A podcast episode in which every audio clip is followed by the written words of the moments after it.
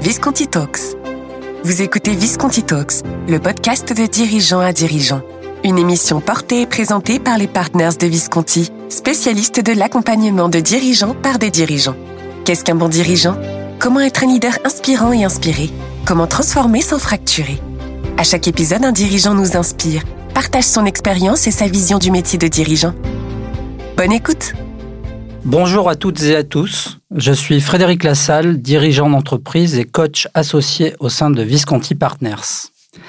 J'ai le plaisir de recevoir pour cette nouvelle édition des Visconti Talks Ondine et Virgile Suave, frères et sœurs et co-CEO de la société MyLight, leader dans le secteur des, énergies renouvelables et plus précisément dans le développement de systèmes dédiés à l'autoconsommation de l'énergie solaire.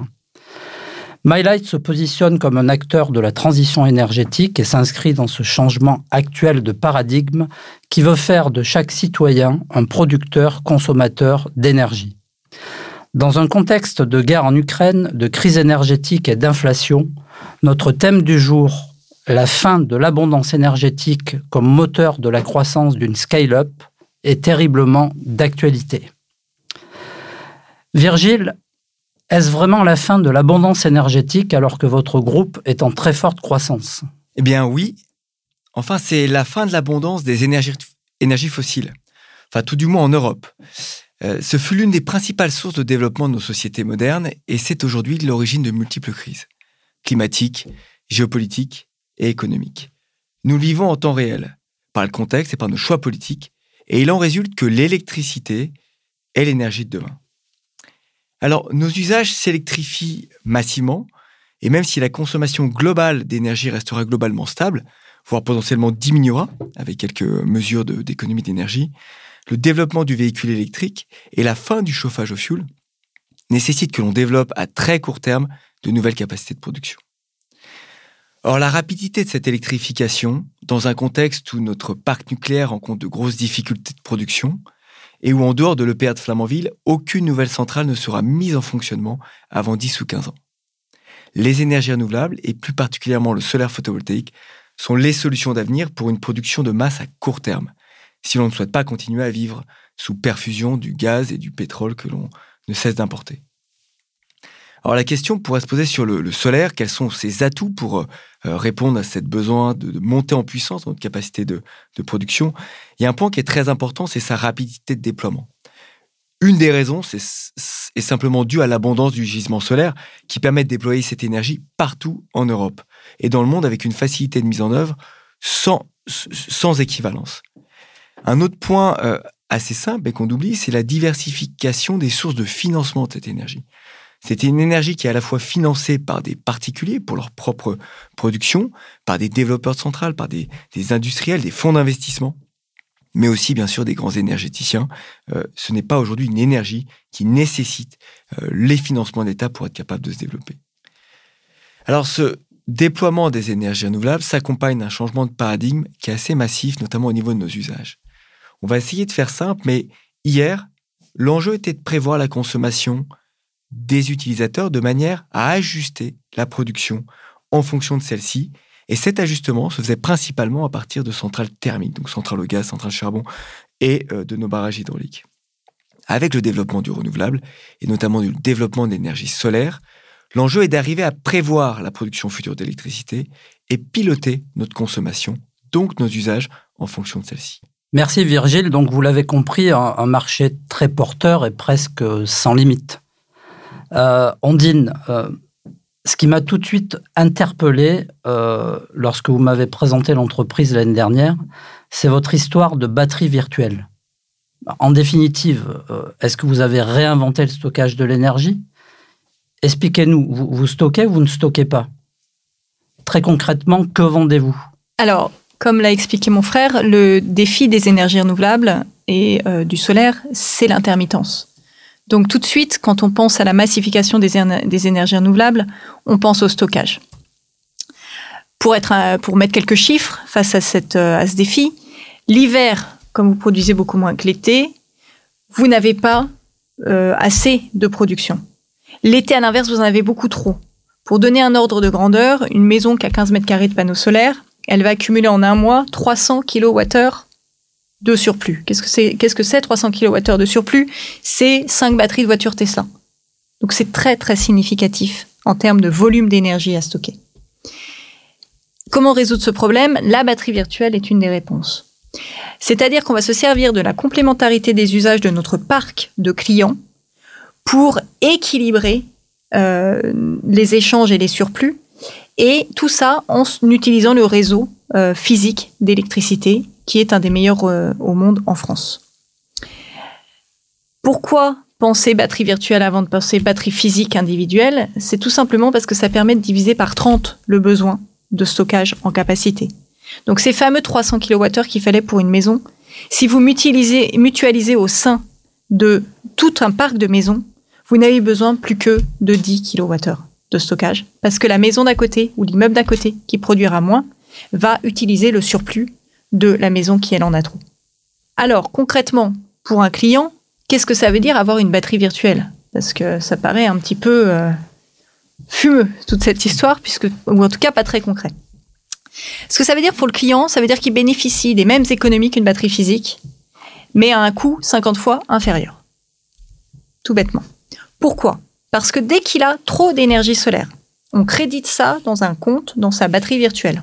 Donc on augmente son énergie dans sa batterie virtuelle. Et le soir, quand il a plus d'énergie solaire, parce qu'il fait nuit, tout simplement, il va récupérer ce crédit d'énergie et sur sa facture, ça va se traduire par une énergie gratuite. Il ne paiera plus l'énergie puisqu'il l'a déjà produite pendant la journée. L'intérêt, c'est que si on pousse un petit peu le modèle, il peut se retrouver avec une facture d'électricité où il ne paye plus d'énergie en réalité et il paye simplement l'abonnement pour bénéficier de ce service de batterie virtuelle. En fait, on est un peu à un tournant, comme la téléphonie il y a à peu près 10 ans. Historiquement, en téléphonie, vous achetiez euh, de la data. Donc, vous aviez un forfait à 1 méga, 10 mégas, 1 giga à l'époque. Euh, et vous consommiez et vous payez votre usage. À un moment donné, on a forfaitisé parce qu'on a mutualisé les usages de data. Et aujourd'hui, vous ne regardez plus le volume de data que vous consommez en téléphonie, vous payez tous les mois une mensualité fixe pour un certain nombre de services. La batterie virtuelle, c'est exactement ce changement.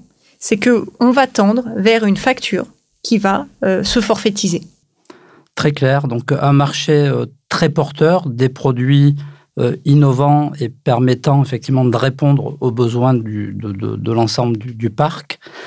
Euh, Virgile, euh, après avoir quadruplé votre chiffre d'affaires en deux ans, vous prévoyez encore de le doubler en 2023 pour atteindre 160 millions d'euros de, chiffre d'affaires. On parle même du, milliard en 2027. Quels sont vos principaux enjeux dans ce contexte d'accélération? En effet, ça va vite. Et dans ce contexte d'accélération, nos enjeux concernent en premier lieu l'évolution de notre organisation et la gestion de nos ressources humaines, avec pour objectif être capable d'exécuter notre stratégie. Lorsque vous êtes en forte croissance ou en hyper croissance, le risque c'est d'être constamment en réaction. Et au final, vous la subissez. Vous subissez votre développement et vos équipes aussi.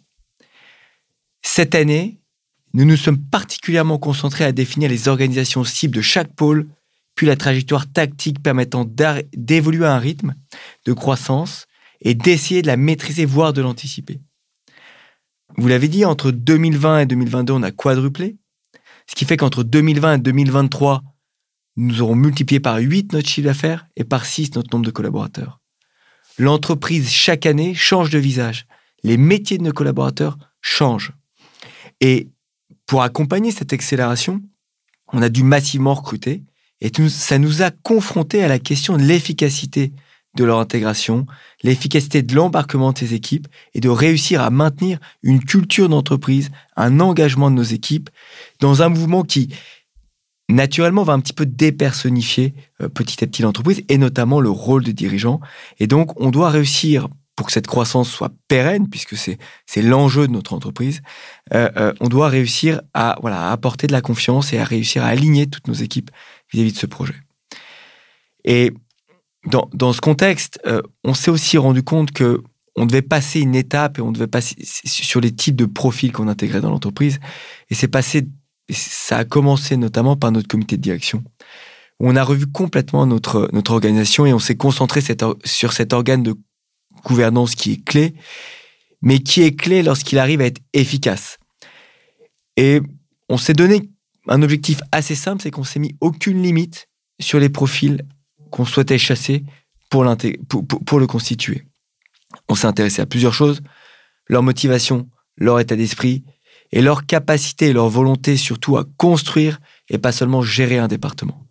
Parce que chaque membre du comité de direction, même chaque top manager de l'entreprise, a un, opérationnel qui grossit, a des enjeux opérationnels et quotidiens qui grossissent, mais le plus difficile, c'est de réussir à, d'une part, arriver à, atteindre vos objectifs opérationnels et d'autre part, construire, co-construire l'organisation avec le reste de l'entreprise. Alors cette Dream Team, telle qu'on l'appelle, on aime bien l'appeler comme ça avec Ondine, euh, euh, est quasiment au complet.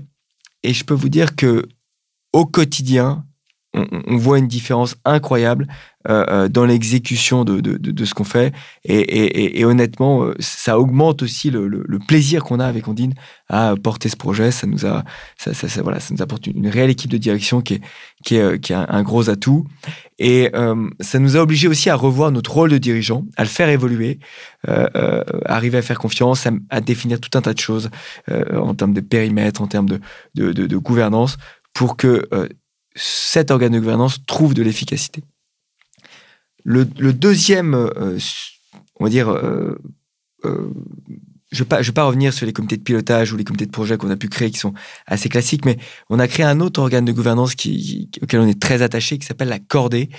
Et l'objectif, ça a été de, de, réussir à garder de la cohésion, de l'alignement et de la transversalité lorsque vous embauchez massivement puisque plus vous embauchez, plus quelque part vos profils sont spécialisés et plus vous avez un risque de silotage. Et en fait, on a créé cette, euh, cette cordée qui, qui n'est pas limitée en nombre de managers euh, et où on va regrouper nos managers, nos top managers historiques, nouveaux arrivants, et on va euh, partager, co-construire, travailler avec eux tous les deux mois de manière à s'assurer que tout le monde soit embarqué, tout le monde soit en accord avec le projet et et qu'il y ait toujours cette euh, fameuse transversalité qui est souvent un petit peu plus difficile, plus facile à, à, dire qu'à vraiment appliquer. Et effectivement, je, peux témoigner de, de, la transformation radicale euh, de, de l'entreprise MyLight depuis, euh, depuis un an. Et je voulais souligner le, le, le ce qui m'apparaît être le, principal challenge que vous, que vous avez su relever, c'est de, tout faire en même temps. C'est le en même temps de tout ce que tu viens de, décliner, Virgile, euh, euh, la constitution d'un comité de direction, euh, rendre effectivement cette, ce comité, cette, cet organe de gouvernance le plus efficace possible, les recrutements de, de, high potential, la, mise en place de cette cordée et, et, tout ce qui s'ensuit. Alors, Ondine, vous êtes à la fois euh, acteur et ambassadeur de la transition énergétique. Mais en réalité, euh, est-ce qu'elle est un moteur ou un frein euh, pour vous et pour les, entreprises en général? Alors, c'est vrai qu'on est, on est quand même dans une période où, au quotidien, dans les journaux, on entend parler de la crise énergétique. On nous parle de blackout, on nous parle de sobriété, de pull vert ou de, ou de doudoune. En tout cas, ce qui est, ce qui est sûr, c'est qu'on sent qu'on est en train de, vivre euh, la fin d'un modèle, qu'il faut en, réinventer un nouveau. Et pour nous, on voit la transition énergétique comme une formidable opportunité. Là, j'aimerais m'arrêter sur euh, un engagement qu'on a pris il y a à peu près un an euh, au sein de la Convention des entrepreneurs pour le climat, qui est une initiative qui a été lancée par Éric Duverger et qui a regroupé 150 dirigeants dont l'objectif a été, en 11 mois, de transformer le business model de leurs entreprises pour l'aligner sur l'accord de Paris pour le climat. Et en fait, euh, à travers des sessions, des groupes de travail, il y a un sujet qui s'est imposé, un modèle qui s'est imposé, c'est celui de la croissance régénérative. Alors c'est un mot qu'on commence un peu à entendre un peu plus, mais qu'est-ce que ça veut dire? Quel est le défi? En fait, c'est comment est-ce qu'on arrive à croître tout en régénérant notre planète plutôt qu'en extrayant ses ressources, qui est ce qu'on fait depuis euh, des centaines d'années, depuis la, révolution industrielle. ce qui est intéressant, c'est qu'on entend en permanence le mot décroissance, qui s'est un peu déguisé avec le mot sobriété en ce moment, mais au fond, c'est le même, c'est le même symbole. Euh, il y a une chose qui est claire, c'est que la sobriété ou la décroissance, c'est pas suffisant pour résoudre le problème. Le sujet, c'est pas du tout comment vivre comme avant avec moins, moins d'énergie, moins de nourriture à cause des sécheresses, moins, moins de tout en fait. Euh, d'ailleurs, c'est un futur qui est, particulièrement angoissant. Hein, si on, vous dit, bah, tu fais pareil, mais avec beaucoup, beaucoup moins. Le, vrai sujet, le vrai défi, c'est comment, comment transformer nos modèles pour vivre mieux tout en respectant notre planète. Et c'est ça la croissance régénérative. Quatre valeurs qui vont d'ailleurs vous permettre de porter haut et loin la, culture de, votre, de votre groupe. Euh, Ondine et Virgile, ma, dernière question ira euh, euh, vers tous les deux. Et, pour aller un petit peu plus loin, le, modèle que vous proposez n'est-il pas euh, en réalité une, une, véritable alternative à la sobriété énergétique? Oui, c'est une alternative, c'est plutôt complémentaire. En fait, si vous voulez, la, sobriété énergétique pose la question de baisser notre consommation d'énergie, mais pour nous, elle passe à côté du problème majeur qui est la nature de l'énergie que vous consommez. Euh, puisque aujourd'hui, si on continue à, consommer l'énergie carbonée, même si on baisse de 5, 10%, 20%, 50%, on ne change pas le problème. Et ça pose notamment la question de l'acceptabilité de cette proposition euh, politique, et en plus la question de la pertinence de cette proposition. Quand vous écoutez les pouvoirs publics, ils vous donnent le sentiment qu'agir, c'est baisser la température de quelques degrés, c'est plus chauffer vos terrasses, c'est dire aux, magasins de, fermer les portes des magasins quand ils sont climatisés. Or, quel impact ont réellement ces mesures, très sincèrement? Comment le consommateur, mis à part en, écoutant hein, ou en agissant avec bonne conscience euh, euh, euh, vis-à-vis de ces mesures Peut-il être sûr qu'il agit avec impact? Et comment peut-il mettre de l'enthousiasme à vouloir appliquer ces mesures de sobriété? Je vais vous donner un exemple tout bête, si on poussait un petit peu aux limites le concept de, de sobriété et de décroissance énergétique, sans passer, sans, considérer que l'énergie peut être régénérative, et c'est là où c'est très important. vous prenez par exemple nos, bureaux, ils font à peu près 3500 mètres carrés. Aujourd'hui, on a installé une centrale solaire sur nos bureaux et nous autoconsommons entre 60 et 65% moyenne, enfin une moyenne sur l'année de notre propre énergie. Voilà. En considérant l'été, en considérant l'hiver. Si on regarde le bilan énergétique global en prenant la production totale de notre production d'énergie, c'est-à-dire en intégrant la partie injectée sur le réseau, on compense à 100% la consommation totale de notre euh, bâtiment. Alors l'idée, c'est pas de vous parler spécifique, spécifique de ça, mais c'est de vous dire deux choses. D'une part, ça n'a rien de surréaliste, puisque l'investissement nécessaire, c'était 3% du coût total du projet lorsqu'il a été construit.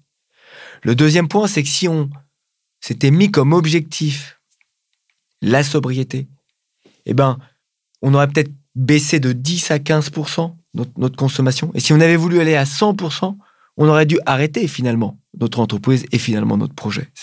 on arrive à la limite d'une forme d'absurdité. Donc, ce qu'on explique, c'est que la sobriété, c'est un bon début. Il faut que les gens prennent conscience que l'énergie est chère, que l'énergie a un impact, surtout qu'aujourd'hui, notre mix énergétique ne va pas du jour au lendemain se verdir. Donc, c'est quelque chose qui est important. Mais on doit quand même imaginer et accélérer sur la transformation de la nature de la production de euh, l'énergie qu'on consomme. Et enfin, juste d'un point de vue économique, aujourd'hui, les entreprises font face à une augmentation euh, euh, exponentielle du prix de l'énergie les contrats proposés pour 2023 sont cinq fois plus chers que les contrats euh, euh, euh, qu'ils avaient signés en 2019, 2018, 2019, 2020. Aujourd'hui, réduire de 10 à 15% sa consommation, ce n'est pas une réponse qui est à l'échelle de l'enjeu auquel font face nos entreprises.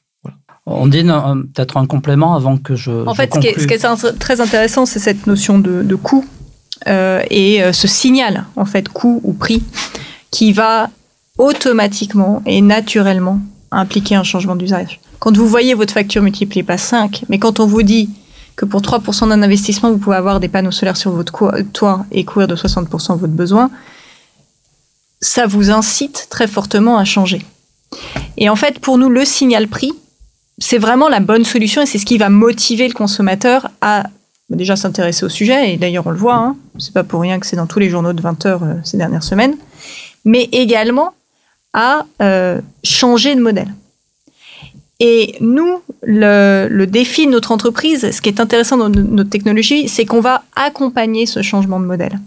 Et on va essayer de rendre la transition énergétique désirable pour le consommateur. En fait, si vous regardez, les énergies renouvelables changent le paradigme. Virgile l'a dit. On doit désormais anticiper la production, adapter sa consommation. Et à l'heure où, les prix de l'énergie augmentent beaucoup, beaucoup plus vite que les salaires, avoir accès à une énergie abordable qui en plus est respectueuse de l'environnement, puisque c'est de l'énergie solaire, de l'énergie renouvelable, en fait c'est ce à quoi euh, les consommateurs aspirent, et même les citoyens aspirent. Donc, ce qu'on propose, ce que notre technologie propose, qui est de produire sa propre énergie grâce au soleil, source d'énergie démocratique par essence, puisqu'elle est partagée et distribuée dans le monde entier, c'est vraiment euh, reprendre la maîtrise de ses dépenses, puisqu'on produit pour soi, mais on va aussi produire pour les autres, grâce entre autres à la batterie virtuelle. Mais ça veut dire aussi reprendre sa liberté. Tous ces sujets sont, sont bien entendu passionnants, mais hélas, nous, nous devons nous quitter. Je crois qu'on a même euh, dépassé, voire explosé le, les, le, les compteurs.